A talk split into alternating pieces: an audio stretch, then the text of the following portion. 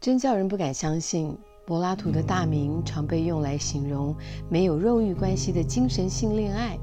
而他本人却能为我们春宵一度的激情和共结连理的努力找到最合理的解释。不过，柏拉图借由一个解放的故事，让爱的追寻变成非常正当的野心。在柏拉图的作品《会饮篇》里，他试图将对话背景设在进行的如火如荼的席宴上，而席间有八位希腊上层社会人士参加。他们一面喝酒聊天，一面对恋爱关系和爱情进行思辨。透过诗人亚里斯托芬的一席话，大家得知人类在远古时代的生活方式。他说，很久以前，天地间有三种人：男人、女人和阴阳人。每个人都有球状的身体，以及四只手、四只脚和两个生殖器。他们过着心满意足的生活，同时在一种幸福的状态中演化。这些奇形怪状的球体人类自我感觉良好，自以为达到完美境界，因全身上下没有任何缺陷而狂妄傲慢。他们想到天庭和天神们一较长短，甚至予取予求。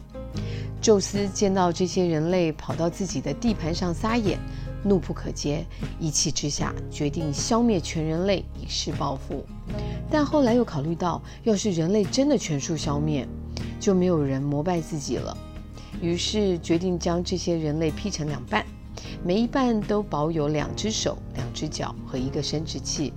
他后来吩咐司长美好的天神阿波罗，把这些球体人类的脸转过来，在劈开的一侧缝上了肚子。和肚脐，让他们的外貌还能看，而这些疤痕也可以提醒他们做人不能太骄傲。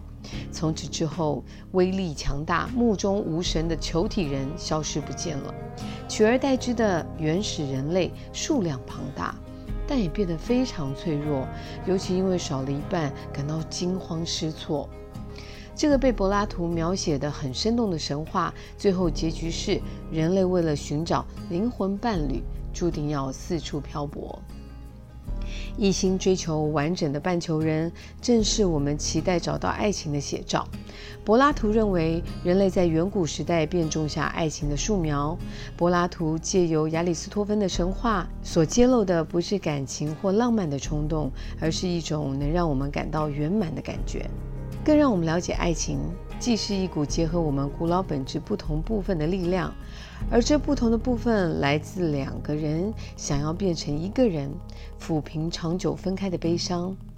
我们每个人都是能和别人互补的一半，因为这个想变得圆满的欲望深深烙印在体内，我们会不停地追求，任何失败都打消不了想要达成目标的希望。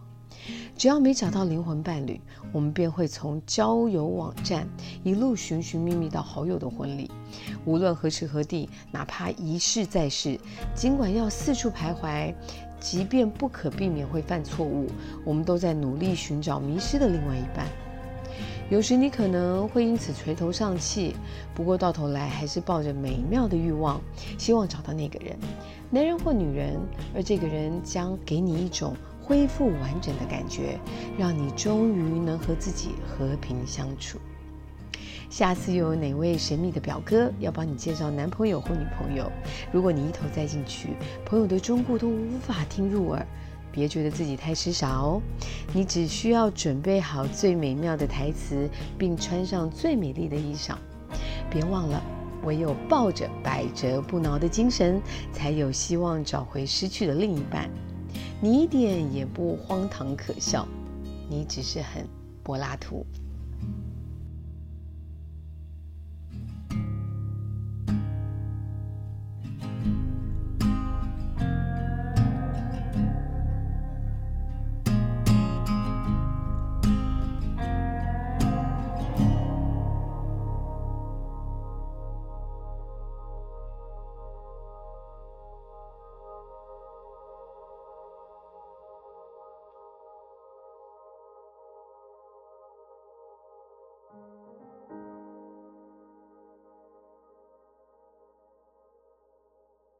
you